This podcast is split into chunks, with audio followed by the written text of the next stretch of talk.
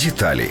Главу о Майдане в пособии открывает графика о возрасте участников тех событий, сообщает газета «Вести». Подчеркивается, что больше половины революционеров были в возрасте от 18 до 29 лет. Причиной Майдана автор считает политику президента Виктора Януковича. Напоминает, что призыв выйти на Майдан появился в соцсетях после того, как президент изменил решение о соглашении об ассоциации с Евросоюзом. Протест набирал размах, ширился на другие города. В ответ правительство применило силовые методы. Беркут жестко избил студентов студентов. Утром следующего дня страна проснулась шокированной. Никогда раньше власть не действовала против демонстрантов настолько жесткими мерами, подчеркивается в пособии. Люди, которые попали на Майдан впервые, были поражены четкой организацией. Царила атмосфера взаимопомощи и уважения. Не было разрушено ни одного объекта или магазина. Так описывается ход революции. Последний параграф полностью посвящен событиям на Донбассе, которые автор называет русско-украинской войной. Заранее засланные агенты русских спецслужб организовали организовали демонстрации и захватывали администрации, пишет он. Наиболее кровавые столкновения, по мнению автора, произошли в начале мая в Одессе, где впоследствии этого погибли почти 50 человек. Больше о трагедии 2 мая в Одессе в книге не упоминается. При этом более подробно там описывают отдельные эпизоды войны. Например, Иловайскому котлу посвящено два абзаца.